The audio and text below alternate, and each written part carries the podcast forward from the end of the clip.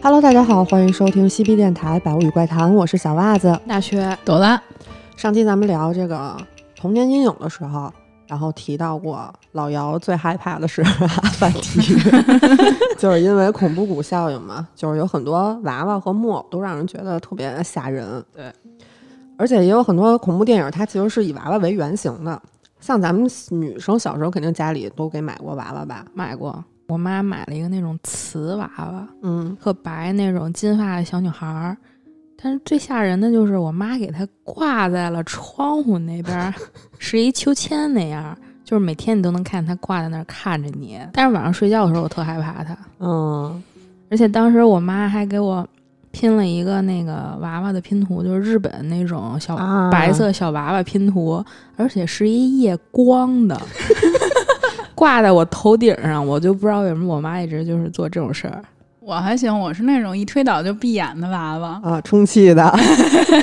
听着特别嗯，我我们家小时候也是，我妈给我买了好多那种就是复复古仿真那种，你知道吗？嗯欧式的那种娃娃。嗯，而且我不小时候爱毁东西嘛，嗯娃娃就是一磕，它就脸或者哪儿就会碎一块儿，哎呦喂，就觉得真。吓人！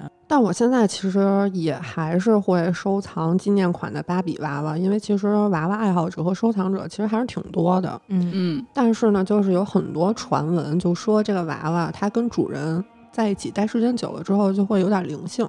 嗯，有这个说法，对，嗯，而且有很多它不是光只是会动，他还能干嘛呀？可能会有一些奇怪的事儿，而且世界各地其实都有这样的传闻。对，就比如说像日本啊，它是有一个比较知名的娃娃，就跟你你小时候看的那种，就日本娃娃本身长得就、特挺吓人的，阴森森的看着。对，而且他们都是那种大白脸，嗯，所以就感觉特恐怖。艺伎装那种，对对对，然后都是那种就是穿着和服，然后头发齐肩吧，差不多就那么一个长度那种娃娃。嗯然后这个知名的恐怖娃娃呢，它本来是一个哥哥，然后送给他妹妹的一个礼物，这妹妹就特别喜欢，然后就给她起了一个跟自己一样的名字，叫橘子。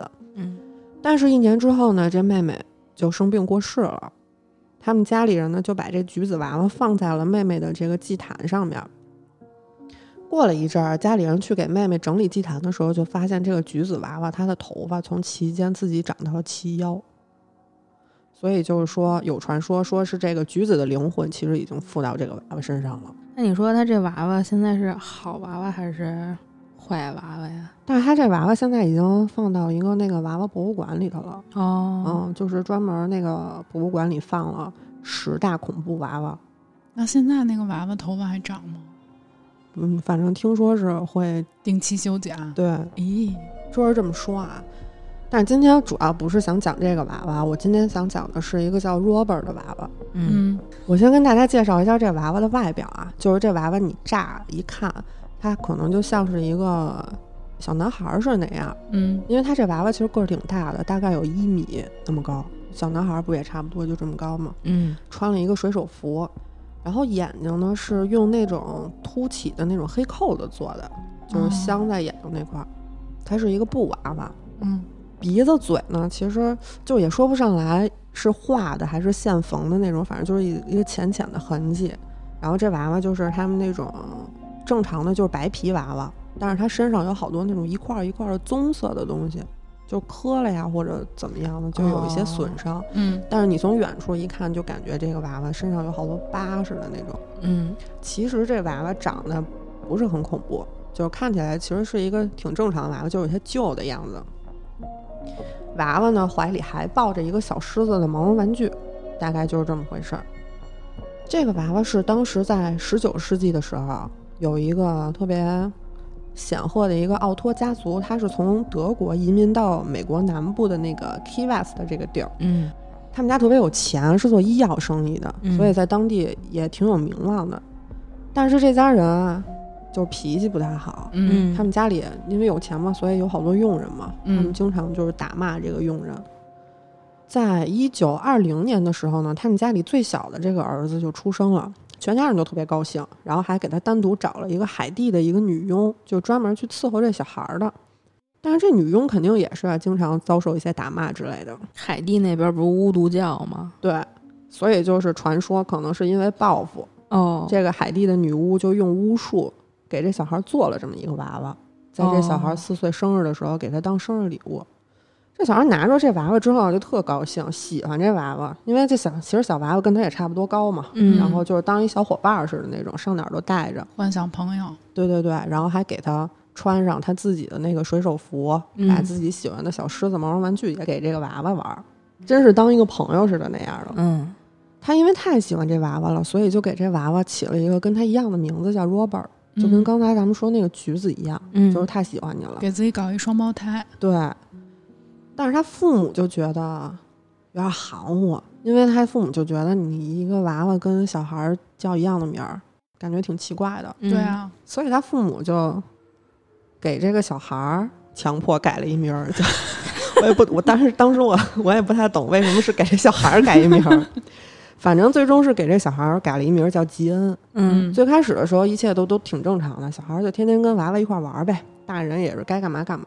但是时间长了之后，他父母就觉得有点不对劲，因为他们就是经常会发现吉恩跟这个娃娃在说话，嗯，其实挺正常的。咱们小时候也有时候就跟娃娃玩过家家是呗，对。嗯。然后就也跟娃娃说这话，但是这他们俩的对话就跟咱们小时候不太一样，有来有回的，对他们不哦。是自言自语，好比说是，Robert，你今天吃饭了吗？过了一会儿说啊是吗？那我也想看看这个东西，就是你不知道他为什么会有这么一个回答，嗯但是大人其实当时没想那么多啊，他他们他们当时就觉得这个孩子可能是因为没什么朋友，就是幻想出来一个朋友，就寂寞，对，嗯就跟他玩儿呗。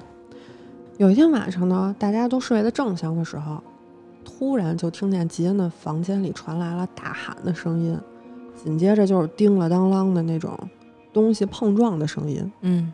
他妈当时就惊醒了，一下就坐起来了，肯定就当时以为孩子出什么事儿了嘛，然后赶紧跑过去一推门儿，他就看见吉恩抱着腿坐在床上，攒成一个小团团儿，然后嗯。Robert 那个娃娃呢就在吉恩的脚边儿，但是整个房间一片狼藉，衣服呀什么全都在地上，桌子椅子全都倒了，屋里也没什么别人啊，他妈就有点生气，就以为干嘛呢？大半夜对啊，以为孩子拆家呢，跟家里头。嗯就急了，问他：“说你怎么回事儿？你大晚上不睡觉，你跟这儿作？”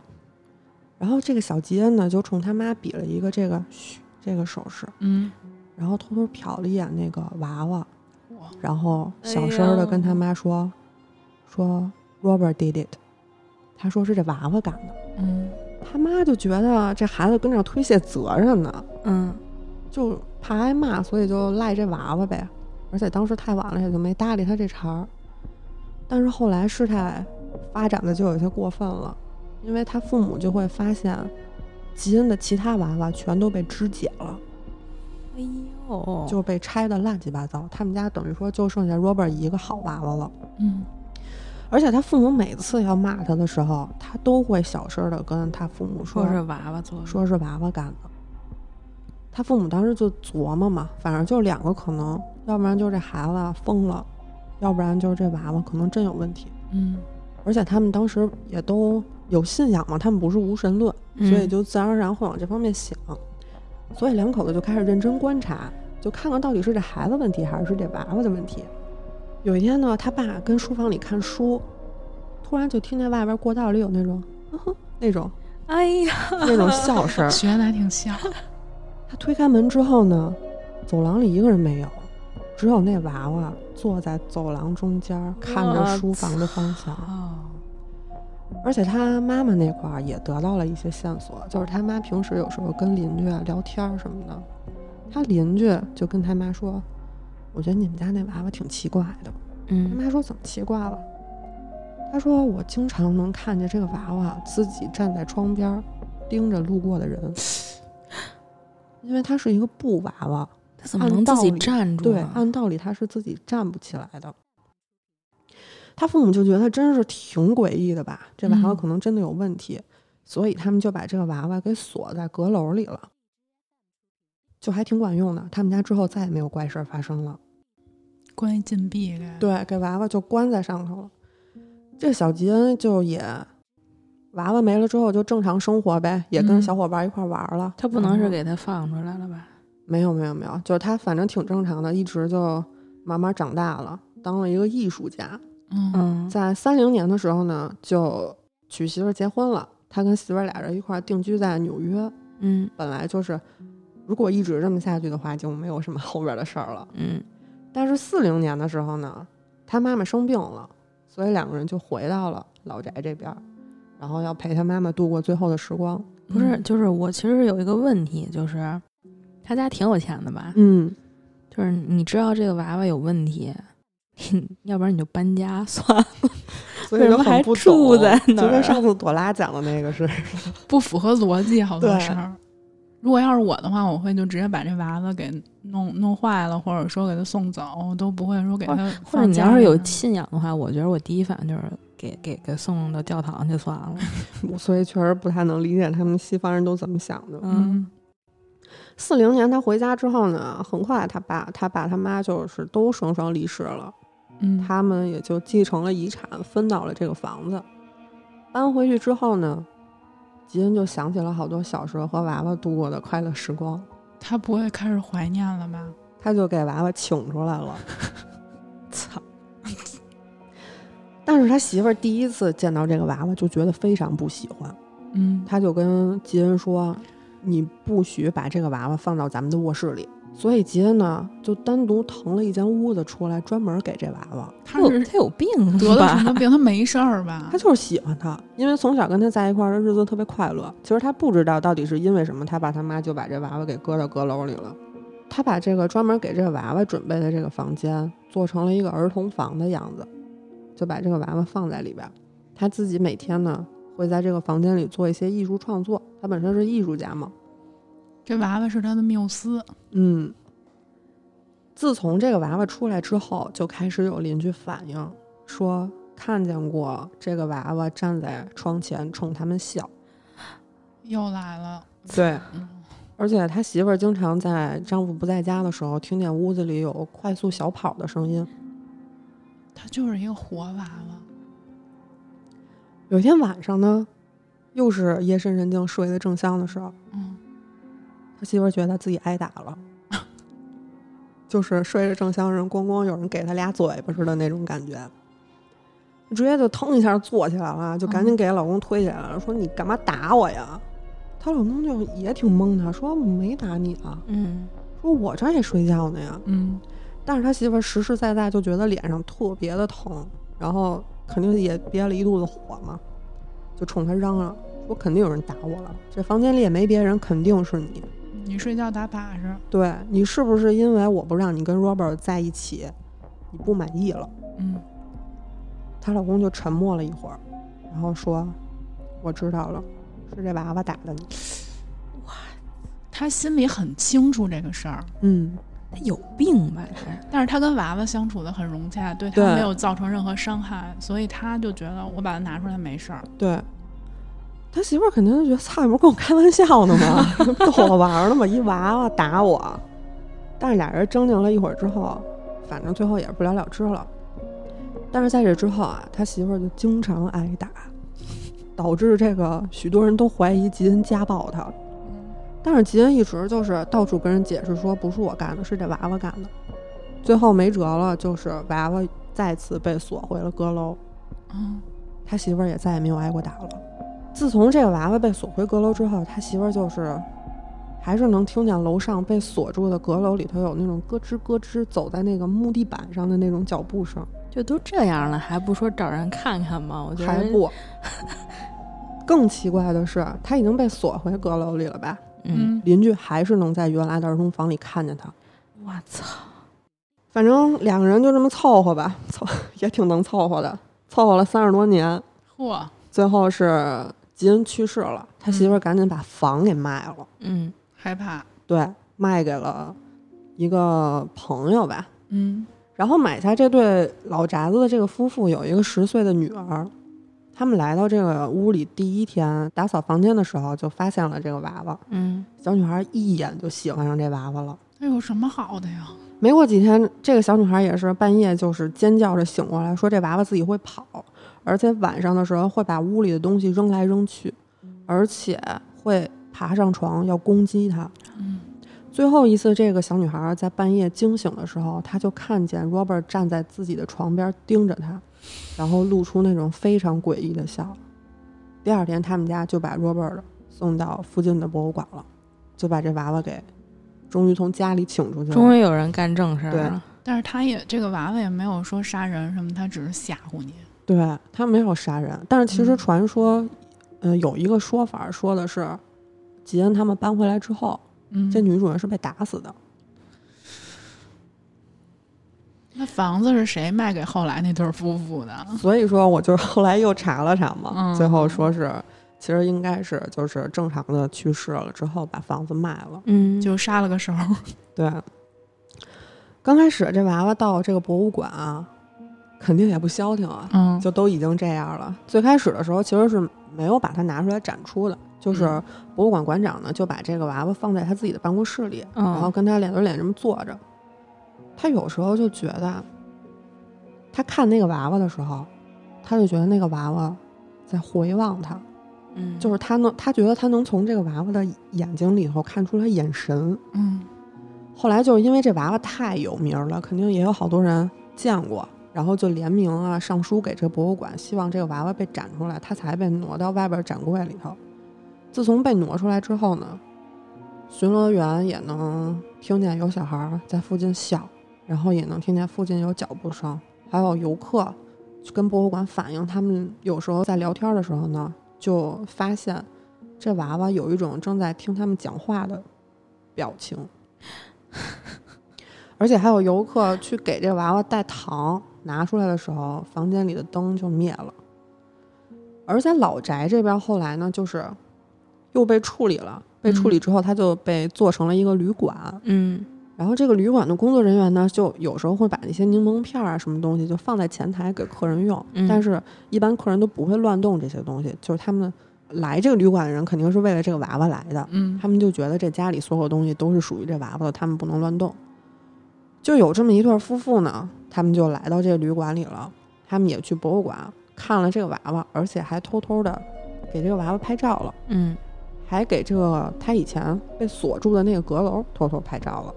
你说你偷偷拍这个照干嘛呀？好奇嘛。嗯，回家之后呢，俩人就开始起皮疹、发烧，就是各种不舒服。嗯，而且在收拾行李的时候呢，他妻子就发现她丈夫的兜里有一个柠檬片儿，但是他们俩是谁都没拿过旅馆里的柠檬片儿。他们当时就觉得，就是因为他们没有经过允许就拍摄了 Robert，这个是对他们的惩罚，嗯所以赶紧就把这个柠檬片儿给寄回去了。寄回去之后，他们俩就好了。嗯所以这个博物馆因此就贴出了一个建议，他们就建议来参观的这些游客，首先呢，你要先进行一个自我介绍，然后拍摄之前要跟 Robert 说，呃我要给你拍照了，嗯拍完了之后要谢谢他，你让我们拍照，嗯，就是有这么一个拍摄流程。就是讲理呗。对对对，有礼貌呗。嗯嗯在这之后呢，就有一个游客来了，他也就也是按部就班的按照这些程序拍了照，回去之后他也开始起皮疹。嗯他就不明白为什么，他就开始在 Facebook 上专门属于 Robert 这个板块去查为什么会出现这种情况，什么都没查到，因为他觉得他自己就是按这个步骤来的。嗯嗯但是在他关闭窗口之前，弹出了一个没有名字的消息，上面写着：“你没有说你从哪儿来。” 所以就是发生了一系列这么诡异的，而且就是很多人都经历过的真实事件，肯定就是有大神要跳出来做解析了。嗯当时呢是有一个专门研究这个娃娃的一个大神，他也是一个作者，他叫斯隆。他跟他的团队就准备去出一本书来揭秘这个娃娃的真实情况，嗯所以他们就还挺认真的。当时就对这个家族还有周边的邻居啊都做了一些采访，还查看了他们的信件和日记什么的。嗯他首先呢就攻破了最初我们说的这个女巫用巫术做的这个娃娃的说法。嗯因为他就查到了 Robert 这个娃体其实是十九世纪后期有一个玩具公司做的，就是、哦嗯，就是做泰迪熊的那个公司。它是有来头的。对，它是一个有来头的，而且他们是翻了他们家族当年的信件，嗯表明说娃娃可能是一九零四年吉恩的母亲旅行的时候回来给他带的生日礼物，哦，所以这个说法就不攻自破嘛，就算嗯。但是呢，他们能给到的真相也就到这儿了。对于闹鬼的理论呢，他们怀疑啊，说是吉恩收到娃娃之后，这个仆人呢对这个娃娃施加了诅咒，嗯也有可能是娃娃吸纳了一个已故孩子的灵魂。嗯因为他们在查了大量的资料之后，怀疑吉恩他爸当时跟其中一个女仆就是搞破鞋，私生子，对，零零年的时候生了一个女儿夭折了，他们就怀疑这个女仆把自己的孩子的灵魂给锁在了这个娃娃里边儿，哦，而且呢，博物馆的参观人员和工作人员也表示，他们曾经看到过 Robert 周围有一个混血的女孩的幻影，因为嗯，当时其实仆人都是一般都是那种，黑人，对对对，嗯嗯。他们还说他们看到过有一个混血的小女孩坐在楼梯上面，表情一直都是很生气的样子。嗯这个作家他在写书的时候也有一些奇怪的经历，就是他自己在写的时候呢，坏了四块硬盘，然后找这个修电脑的修的时候，所有东西都能找得回来，只有 Robert 的手稿备份找不回来。哦，而且呢，他还说自己在写书的时候，有一天晚上突然被从床上抓起来抛到空中。哇，但是这个咱们就不好说，他是不是炒作呀，还是就是真事儿。是，反正呢，他是意图去找到这个娃娃背后的真相，但是最后给出的结论还是一些不能解释的超自然现象。嗯反正这个娃娃现在还在那个 Kivas 那个博物馆里展出，它是跟老宅一起被称为灵异之旅的最佳路线。嗯，就是有有兴趣的听众，有兴趣的听众，有兴趣的听众能过去起一下皮疹。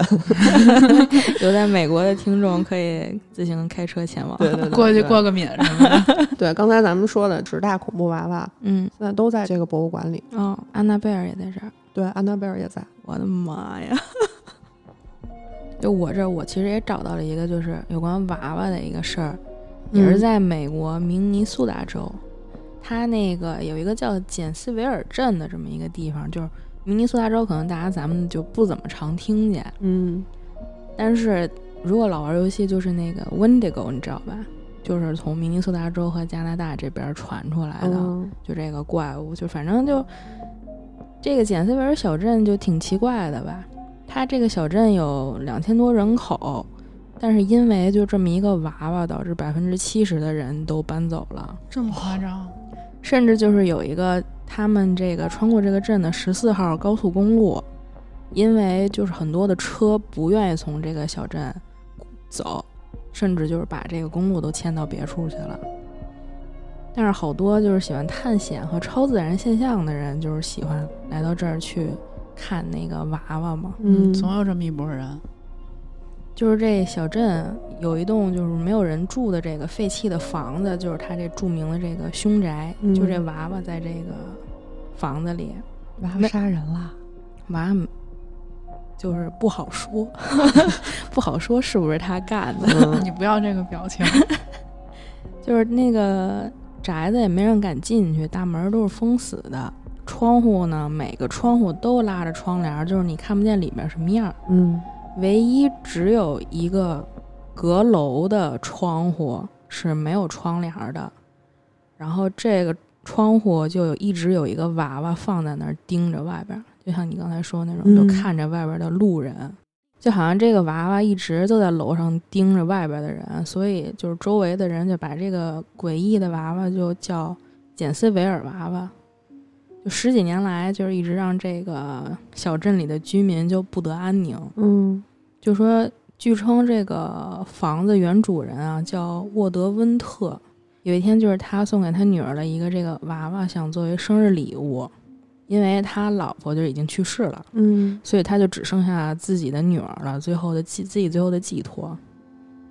但是在他把这娃娃送给他女儿以后呢，就这女儿就开始整天胡言乱语，嗯他就开始到处跑出去跟人家说说家里闹鬼，说这个娃娃每天晚上都会来找他说话，哦，而且跟他说要杀了他，然后还跑到床上掐他的脖子。周围的邻居也发现，就是这个小女孩的身上经常会有一些呃无缘无故的这种伤痕累累的痕迹。嗯然后后来就是这个爸爸实在就是无法忍受女儿这个异常状况，而且周围的人也就是流流言蜚语，嗯对，就是因为大家其实不是特别相信是这娃娃干的，对，就跟刚才那个一样。对。觉得他们家虐待儿童，对然后这爸爸就把这个女儿跟娃娃都一起锁在阁楼上了，为什么呀？就是说那个关禁闭一晚上，他是这个意思。真是不能理解，就是西方人让人嗯一脑袋问号。对，关禁闭一晚上，说让他冷静一下，说那个不能再这样了，说要不然咱没法在这小镇上继续住了。嗯，但是没想到，就这一晚上，第二天他来到阁楼想看一眼自己女儿的时候，把这个阁楼一打开，女儿已经死了。我觉得他爸应该冷静一下。而且这个女儿，她发现就是衣服湿透，全身惨白，嗯，没有一丝的血色，血都没了，而且嘴巴大开，眼球翻白突出，哇塞，整个阁楼还弥漫着一股恶臭。然后这个爸爸就看着那个娃娃安静的坐在女儿的旁边儿，就好像一直在盯着她。然后这件事儿就很快在镇上传开了，就是大家也全都议论纷纷。嗯，这爸爸基本也就崩溃了，就是女儿也没了，然后这还这样，然后他就开始每天蓬头垢面的抱着这个娃娃在镇上游荡，嗯，而且时不时的也自言自语的跟这个娃娃开始说话。啊，也这样了，对，然后镇上的人看见他们都躲得远远的，也不敢接近，也不敢说长时间的看他们。然后到了一九七六年的某一天，就这个爸爸这个温特把房子全封死了以后失踪了，哦，就是没有人再见着过他，但是他把这个娃娃留在了阁楼上的那个窗户，让他盯着外边所有人。他爸，我觉得心里也有点变态吧，所以路过所有镇上的人都不敢去跟那个娃娃对视，就感觉会被诅咒。直到二零一二年，有一个探灵团体为了揭开这个娃娃的秘密，秘，他们就不顾当地居民劝阻，就毅然决然的在夜里撬开了这个房子大门，进到里边，就说想看看到底有什么东西。作。结果他们到这个房子阁楼的时候，说这个娃娃应该是在窗户前面站着嘛，嗯，他们却发现这个娃娃不在那儿，而且耳边传来了一些女孩子的哭声，而且在整个房子中回荡。然后这几个人就吓疯了，基本就，嗯，然后开始想往外跑。往外跑的时候，他们发现自己的这个磁场探测器也全爆了，就发出那种刺耳的那个声音、警报声。对撞墙那种，对，而且他们就跑出来了以后啊，事后他们每个人都出现了不同程度的幻觉、头晕和恶心，而且每天晚上都会梦见一个小女孩抱着一个娃娃在追他们。而且到了今天，那个娃娃其实还在窗户前面盯着路过的人。不过，据当地的居民就搬走以后，他们去调查，就说说其实也请过灵媒嗯，到这个房子外边进行通灵嘛。嗯，结果就得知说，其实这个娃娃是附着着这个温特妻子的灵魂，哦，但是也附着了其他的恶灵，所以他们推测是这个妻子离世以后无法释怀，女儿又非常想念妈妈，所以这个温特其实就是找他们就是推测他找了一个巫师，把这个妻子的灵魂附着在这个娃娃上，说送给女儿，说想让妻子复活，嗯，但是他没想到其实还有别的恶灵也附着过来，被带到了家里。我回去就把我那个芭比给收起来了。你们今天讲的太吓人了。还有一个这个关于娃娃的一个案子，嗯它是一个二零零九年的事儿，在俄罗斯，呃，诺夫哥罗德这个地方，有一天呢，当地居民就发现附近的这个公墓被破坏了，而且越来越多的人开始报案反映这件事儿，还有的人报案说自己家人的遗体没有了。就警方收到报案之后，就开始立案调查嘛。嗯但是因为影响太恶劣了，所以这个案件不仅仅是惊动了当地的警局，也惊动了俄罗斯政府。嗯当时内政部发言人就表示说，我们认为这是一些极端主义组织所做的，所以他们就成立了一个对极端主义这件事儿非常有经验的侦探调查小组去调查这件事儿。这调查小组接到这个案件的时候也懵逼啊，就不知道怎么去查，因为嗯你不知道这个动机是什么。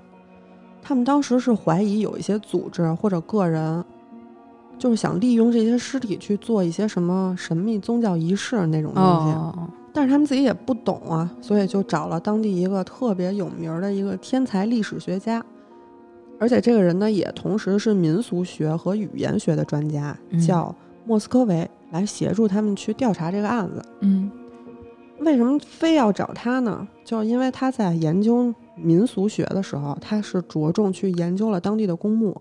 哦，他从二零零五年的时候一直在研究当地的公墓，走访了七百多个墓地的主人，还有他们的家人，而且写了非常多的就是公墓历史的文章，去发表在各个报刊上。嗯所以说，莫斯科维就是最了解当地公墓的人。他们认为能帮助他们的人呢，肯定就是这个莫斯科维了。嗯所以几个人就一起开始调查这个案子，抓瞎了两年。二零一一年的时候呢，莫斯科的一个机场就发生了这个恐怖袭击这个事件。嗯因为刚才咱们不是也说了嘛，他立案调查的时候，这个小组的人员其实都是研究极端主义的，所以这个小组的人基本上都被调走去查这个恐袭事件了。嗯莫斯科维呢，还是不抛弃、不放弃的去研究这个案子。在一二年的一天晚上，这警局又接到了一个报案，有目击者称发现有一个人在墓地里正在在尸体上面涂涂抹抹。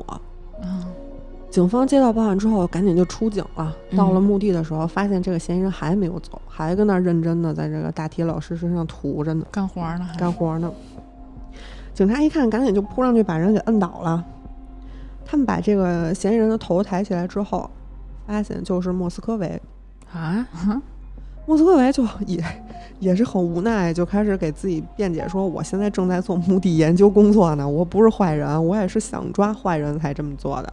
嗯但是因为这个事儿影响实在太恶劣了嘛，所以警方你走走程序，你也得去调查一下嘛。他们就去莫斯科维的家里去看看有什么线索啊。其实说实话，就是走走程序。嗯去了他们家之后啊，他们就发现莫斯科维的家里啊，真的是太乱了，满地都是书、垃圾、杂物，就没有下脚地儿。警察就 先归着归着呗，没办法。他们先是在车库里面呢，发现了好多布娃娃，嗯就是能普普通通布娃娃，也都是那种落灰的、脏了吧唧那种，就是被扔在那块儿的。归置的时候，他们发现他家里头也有好多那种就是特别漂亮的娃娃，就嗯，做的那种倍儿棒，还给化了妆，然后穿着各种漂亮衣服那种。就是这人有现在有怪癖啊，对，警察在挪这个娃娃的时候，娃娃的身体里还会出音乐的声音。啊，哦，嗯，还挺妙对，警察就觉得大叔还有一颗少女心，就、啊 就是觉得那种粉色娃娃猛男必备那种。但是这些娃娃有一个共同的特点，就是你离近了之后有一股臭味儿。尸臭味儿吧？哎呦，对，这些娃娃就是那些失窃的尸体做成的木乃伊。警方当时在他家里啊，发现了和墓地脚印一样的鞋子，而且一共发现了二十九个儿童大小的娃娃，年龄是在三到十五岁之间。哎呦，时间最长的一个娃娃叫奥尔加，已经在他们家待了九年了。警方当时就联系了奥尔加的父母，也得到了一些线索。就是在零二年的时候，奥尔加十岁，他有一天呢，他就说他要出去探望一下祖母自己。出了门之后再也没有回来了。这小女孩呢，刚出门就碰到了住在楼里的一些瘾君子，嗯，他们就是刚刚结束了这个违法行为，置换了，对，看见奥尔加之后就准备劫持他，因为奥尔加试图逃跑，所以当场就被杀死了。哎呀，这孩子被杀了五个月之后，才在他们家这个楼的阁楼的管道后面发现了尸体。真那不都烂了？对啊，二零零二年十月二号的时候，奥尔加才被下葬。第二年五月的时候，他们家父母在粉刷他那个墓地的小栅栏的时候，就发现好像有人来过。盗墓了该？因为有还没呢，哦，因为有一个花圈被挪了。嗯其实他们当时没不怎么在意，因为他们那边不是也都是那种公墓嘛，嗯人来给碰了对对，就以为是谁给碰了。但是月底他们再来的时候，发现了一个小纸条，嗯上面写着：“小女士，祝你三年级最后一个月快乐。”署名写着 D A。嗯之后，他们夫妻就一直能在这个墓地里找到各种纸条，署名都是 D A。事发之后，他们才知道，就是莫斯科维曾经用 Dobry Angel 这个名字来称呼自己，哦所以 D A 就是他名字的缩写。嗯最恐怖的事呢，就是有一天他们找到了一个纸条，上面写着：“如果你们不给他建造一个更华丽的墓碑，我就把他的尸体挖出来带走。”当时这父母就啥意思啊？他这么喜欢这个小女孩儿？嗯，他父母就也没办法，赶紧就再给立一块新碑呗。第二天呢，就发现墓碑上面有一把斧子，他父母就实在是觉得有点奇怪了，赶紧就报警了。但是警方就说，嗯，没发生什么呀，我们也不知道是谁，也没有线索，这事儿我们管不了。就是活人的事儿我还管不了呢，别提死人的事儿。对呀、嗯 之后他们就一直能在坟墓里找到各种纸条，然后每个月的五月份就会祝奥尔加毕业快乐，然后每年的九月一号祝他升学快乐，嗯而且每一年的这个纸条上的年级都是在涨的，就跟这个小女孩还活着一样。甚至到每年的一月一号的时候，他们去墓地的时候还能看见有新年的装饰品，他怎么挺用心他怎么那么喜欢这个呀？就特别喜欢这小女孩，因为这是他第一个。挺用心的。事发之后呢，警察就赶紧联系他们了，然后跟他们说，可能需要开棺，然后嗯看一下。打开之后呢，他们就发现这个顶部有一个洞，尸体其实早就没有了。嗯莫斯科维是当时在这个呃棺材上面挖了一个洞，零三年的时候他就已经把尸体给拉走了，但是之后还是一直在写这个纸条，你就很难揣测他这个心理是什么样的。奥尔加的父母当场就崩溃了，他妈妈说就这一切实在是太恶心了。就是你死了都不让我女儿的踏踏实实的。变态，对他妈说，我根本没办法想象九年来我的木乃伊女儿住在她的卧室里，我拥有我的孩子只有十年，这个怪物却拥有了他九年。警察当时也是跟其他的家属聊了，得知这些娃娃当中有很多一部分现在正在穿着的衣服就是当时下葬时候穿的衣服。莫斯科维也没有办法再为自己辩解了，所以就直接承认了他自己就是盗窃尸体的罪犯。他说他是先用盐和小苏打的这个溶液把这个尸体做成木乃伊，然后把破布塞在里面去，再用紧身衣或者丝袜这种东西就把脸给包上，然后用蜡还有织物重新去做这个脸。脸做好之后呢，他就用纽扣或者玩具眼睛插到眼眶里面，这样他们就有眼睛可以陪他一起看电视和看书了。然后他还把八音盒或者一些会发声的那种玩具塞在胸腔里边，这样他们就有嘴可以陪他说话了。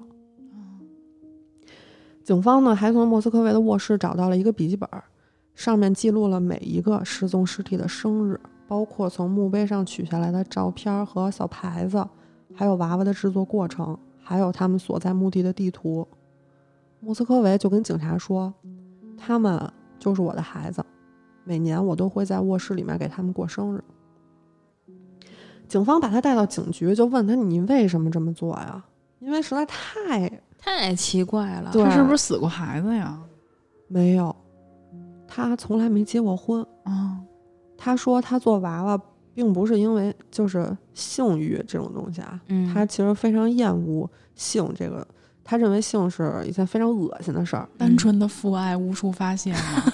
对啊，就是喜欢。他做娃娃就是因为他觉得他特别孤独，他最大的梦想就是能有很多的小孩儿。那你丫不结婚也 哪来的孩子呀？嗯你领养孩子呀？政府不让他领养，因为他没有结过婚，哦，而且他也没有足够的钱去支持他抚养一个小孩儿，所以他只能自己做孩子。这他妈不神经病吗？对，而且他还一直，因为他是一学者嘛，嗯，他还一直在研究一些神秘文化，想找到科学的方法让这些娃娃复活。不是在压抑中爆发，就是在压抑中变态。嗯，警察也惊了，我太变态了，然后就开始去走访他身边的人。他邻居其实听说之后也吓坏了，因为其实邻居经常能闻见那股臭味儿，对臭味儿、腐烂的味儿，但是他们谁都没怀疑过他，因为在大家的印象里，他就是一个学者，一个是特别天兵，对温文尔雅的人。邻居们一直就觉得这个腐臭的味儿是地下室或者下水道传出来的，哦而且他父母其实每年是有很长一段时间和他一起住的，但是他们就是觉得做娃娃就是儿子一个爱好，嗯，也没有人会想到这娃娃是个尸体做的呀。对啊，莫斯科维他是基本上是在他父母不在的这段时间做娃娃的，所以就是等他父母回来之后，就是能发现家里啊又多了几个新的，就是也嗯从来没怀疑过他。最后呢，他们就问了莫斯科维的编辑，就是负责给他出书登报的这个人，他编辑就说，他非常多的文章里确实是表达了对已故年轻女性的兴趣，但是他一直觉得这是一个作家那种浪漫幻想，嗯就是也没有多想。二零一一年十月，莫斯科维他当时是发表过一个文章，他说那是一个真实的事儿，就是他人生的开始。他是在十一岁的时候呢，有一天走在路上，路过了一个公墓，突然就被几个大汉就给抓到这公墓里头了，嗯，然后拖到了一个棺材前面，让他去亲这个棺材里的小女孩儿，怎么变态那么多呀？就是跟咱们知道的冥婚差不多一个道理。哎呦，嗯，他就被迫亲吻了这个小女孩一次之后，他感觉挺好的，开始主动亲吻这个小女孩的尸体。等于说你是不是刚死？可能也呃，对，就是仪式结束之后呢，这个死者的母亲就把一枚婚戒戴在了他的手上，把另一个戴在了这个死者的手上，然后就跟他说：“你们俩现在已经是夫妻了。不是俄罗斯就从大街上抓小孩儿去跟自己闺女结婚是吗？”反正就是碰巧赶上了，就是他了。嗯，莫斯科维从这之后就开始迷恋尸体，而且开始探索墓地和死亡这件事儿。因为他不断的在研究这些事儿啊，最后还成了一个比较知名的学者，所以就很自然啊、他就是因为侮辱尸体，然后亵渎坟墓这些罪名就被告上了法庭。嗯，他就在法庭上非常坦然的承认了自己的罪行，而且他对受害者的父母说：“你们抛弃了你的女儿，我把他们带回了家，用我的爱温暖他们。他觉得自己一点儿都没做”错。他觉得自己真是没毛病。嗯，他还在法庭上声称他自己是可以和这些女孩交流的。他说：“为什么我会把他们带出来呢？因为我躺在他们的墓地上跟他们聊天的时候，这些女孩跟他说的：‘你带我们出去散散步吧。’所以他才把尸体带了出来。”够疯的。奥尔加这个父母一直在坚持必须判无期徒刑，嗯，因为他们就觉得如果他不被监视的话，他还会做出这种事。确实，因为莫斯科维曾经跟他们说过，说你们啊也别费劲买你们的闺女了，等我出来之后，我还会给她挖出来的。但是呢，莫斯科维当庭被宣判有精神分裂，被哦，送到了精神病院。嗯，这件事儿其实本来就已经非常又变态又恶心了吧，但是还有一个更变态的。这是让我实在是不能理解的事儿。美国呢有一个莫斯科维的粉丝团，已经笑了。当时呢是给川普写过一个请愿书，希望美国政府可以干预莫斯科维的案件。这个请愿书是这么写的啊：嗯，阿纳托利·莫斯科维因为对死去的孩子表现出了极大的温柔和关爱，正在不公正的被关押在精神病院，请帮助他摆脱这种不公平，释放这个无辜的人。他唯一的罪行就是太在乎这些孩子了。为什么考古学家挖掘尸体公开展示的时候是个完全可以被接受的事儿？当莫斯科维这么做的时候，他就是一个神经病呢？让我们摒弃这种双重标准，释放莫斯科维，让他继续做他热爱的工作吧。我居然觉得有一丝道理，但是我觉得就是，你说你妈呢？就是美美国之前不是有一个连环杀人犯嘛，然后他嗯也有粉丝团，对，然后还他还有人要跟他结婚结婚在狱里结婚嗯这种，嗯他他好像是真真的跟自己女粉丝结婚了。对，但是他确实长得挺好看的，确实。颜值即正义。嗯，对。但是为什么他们说这些话，我竟然差点被洗脑？那个，当时有一瞬间，我觉得特别有道理。我觉得真的是不太能理解。就按照他们的逻辑来说，这事儿居然是说得通的。那就是所有罪犯其实都有他们自己的道理呗。就他们应该是内心有一个跟别人不一样的世界，可能是吧。嗯。到了二零一八年九月的时候，这莫斯科维真的从精神病院出来了，现在正在家里接受治疗。美国人有事儿没有啊？感觉这个美国确实是有点毛病啊。然后我这有一个案件是跟娃娃有关的，它也是发生在美国的。嗯嗯，在一九二七年的美国发生了一起就比较骇人听闻的绑架谋杀案。嗯。嗯，这案子吧，就是我说了啊，跟娃娃有关，但是就是说它里边带娃娃的情节不是很多，我只是觉得就是有一些变态，所以分享出来。嗯嗯，而且他这个嫌疑人的作案手法挺血腥的，就特别残忍。这个这起谋杀案发生之后呢，被《洛杉矶时报》是称为是二十世纪二十年代最恐怖的罪行。嗯，在一九二七年的十二月十五号吧。呃，洛杉矶当时有一个银行家叫佩里帕克，然后他有一对儿这个双胞胎女儿，呃，分别是十二岁的玛丽恩和马乔丽。就有一天，他们俩像往常一样去学校上学，当时就是小学六年级嘛。他们去学校上学的这同一天，有一个长得特别特别好看的男孩子也来到了这座小学。转校转校生？嗯，不是，是一个大男孩子。哦，嗯。这个长相英俊的男子呢，他谎称自己是银行家帕克的员工。这个人叫威廉姆·爱德华·海克曼，他呢就是出生于美国的阿肯色州，而且他有四个姐姐，但是他父母离婚了。离婚之后呢，他就被判给了他爸，跟他爸在加州生活。他去学校之后呢，当时是跟学校的老师说：“说我的老板帕克今天出了事故受伤了，他就快死了，希望见自己的小女儿一面。”然后公司派我来，就帮他接孩子回家。但是这个威廉姆当时不知情的是，帕克其实是有一对双胞胎的，而且他不知道这个双胞胎闺女都分别叫什么，就是蒙着来嘛。一般人吧都会觉得突然来这么一男的挺可疑的，但是因为他长得好看啊，对学校的主任就觉得，嗯，长这么好看应该不会是坏人，他就把这个帕克的小女儿玛丽恩就交给了威廉姆。事后，这个学校的主任非常后悔。他在这个审讯中说：“要不是这个人看起来那么帅，不像坏人，我才不会，我才不会屁话。对，说我才不会让孩子跟他走了，就是就是马后炮。”之后，这个玛丽恩不就是被威廉姆给掳走了吗？嗯，银行家帕克就收到了一封奇怪的电报。这个电报上说：“你闺女玛丽恩就在我手上，如果你想要她活着回来的话，就给我拿一千五百美元的现金来交换。”真便宜，嗯，当时二零年代嘛，啊，这个电报的署名是 Fox，帕克呢，就是一看这个，哇，完了，不行，我得报警，他就报了警了。之后呢，经过警察的安排，帕克就拿着一千五百美金去了电报上指定的交易地点，但是绑匪却并没有现身，因为吧，这个帕克报警被威廉姆看穿了，所以没有成功。你说这警察多废物！之后呢，在十二月十七号的上午，帕克又收到了一封电报，电报上还是要求一千五百美元的赎金，并且更换了交易的地点。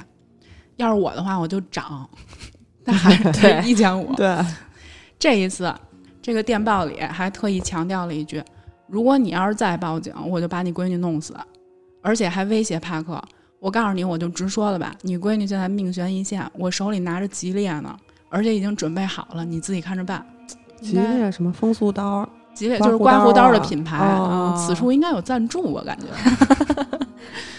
并且这个电报里还附上了玛丽恩写的字条。这个字条上说：“爸爸，我求你了，我今天晚上想回家。”最后帕克就不得已嘛，就听了这个绑匪的指示，他就一个人来到了交易地点。在第二次交赎金的时候，威廉姆和帕克约在了在洛杉矶西五街和南曼哈顿广场的拐角处。当时威廉姆坐在一辆车上面等帕克。当他接到这个帕克给他的赎金的时候，帕克看到自己的闺女玛丽恩就坐在副驾驶上，嗯睁着眼睛，全身紧裹，一动不动。他当时以为这个女儿是就是受到了惊吓，或者说是被威廉姆对嗑了药了，可能其实已经失僵了，是吗？嗯差不多吧。这个帕克当时是想试图记住这个绑匪的车牌号的，嗯他就拿出相机要拍，但是威廉姆直接就把他相机给掰弯了，所以帕克没办法，他只是依稀的记住了几个不确定的数字，嗯，就没法查了嘛这事儿。威廉姆拿到钱之后，他就开车继续往前走了一段，然后把玛丽恩推下车了，自己就跑了。这帕克也顾不了那么多了，赶紧跑过去看看闺女怎么样了吧。接下来就成了他一辈子的噩梦。嗯，他的女儿玛丽恩早已经成为了一具尸体，哎呦，四肢被砍掉，不知所踪，啊内脏被掏空，啊！身体里面塞满了破布。而之所以这个女孩睁着眼睛，其实是把眼皮缝在了眉骨上面，我靠！并且这个恶趣味的绑匪还给她穿上了一条裙子，让她看起来特别像商店橱窗里边的洋娃娃。哎呦，我当时看了那个照片，那女孩长得挺漂亮的，所以就看起来特别像一个漂亮的洋娃娃。后面经过验尸官的判断，在交这个赎金的十二个小时之前，威廉姆就已经把玛丽恩给杀了。后来，这个验尸官也帮助模拟了犯罪的全过程，就是先勒死，再割喉，最后切掉四肢。我靠，就是这个案子一发生了之后，这整座城市全都愤怒了。我看不了这个，对那小孩才十二岁，于是就展开了这个美国有史以来最大规模的搜捕，嗯里边有两万多名警察和志愿者参与。嗯，就是众怒了嘛。捕捉这个凶手的悬赏，当时就是被那种好心人从一千美元提高到了五万美元，嗯并且对外宣称说：“我不论他的死活，你们必须把他给抓住。哦嗯经过深入调查之后呢，警方发现这个威廉姆是真的在帕克手底下的银行工作过，而且是因为盗窃被开除的。哦，与此同时，你们还记得玛丽恩被掏空内脏，身体里边塞满了破布吧？嗯嗯，然后里边破布其中有一块是一块毛巾，上面写的是那个 Belleville Arms 一个公寓的标签儿，嗯这个就引起了警方的注意。于是警察就是拿着这个标签儿去追踪到了这栋公寓的所在地。这个公寓里边住着一个男的，叫唐纳德，和绑匪的特征是最为符合的。这个唐纳德其实他就是威廉姆，嗯，他作案之后他就改名儿了，但是他没换地址，我也不太能理解他们西方人的做法。当时警察在威廉姆的公寓垃圾桶里边发现了一些坚果，这种坚果呢，同样也出现在了玛丽恩死后被穿上的那条小裙子的兜里面。嗯在玛丽恩被绑架的第七天，警方就将威廉姆逮捕归案了。呃，效率还挺高的，夸一下他们。哎呦七天，嗯，威廉姆被逮捕后呢，也没有立即认罪，他就是只是跟警察说：“对我是绑架他了，因为我想要上大学，但是我没钱交学费，所以鬼迷心窍了。”但是警察不信啊，于是 威廉姆又想了一个理由，他说：“我并没有杀玛丽恩，这一切全都是我的同伙做的。我呢，对玛丽恩就好的像是他哥哥一样。”警察就是继续调查他口中这个伙伴，嗯却发现事发的时候，他口中这个所谓的伙伴正因为打架斗殴在服刑，所以根本就没有作案的时间。嗯，编的跟着，嗯，最后威廉姆没办法了，只能坦白，确实是我做的，我绑架了、杀了玛丽恩。威廉姆后面还承认，他本来是无意杀害玛丽恩的，但因为玛丽恩知道了他的身份，所以杀了他。就是玛丽恩知道他是自己爸爸手底下的员工嘛，嗯嗯，他趁玛丽恩坐在厨房的椅子上的时候，用一条洗碗巾勒死了他，然后把他放到浴缸里。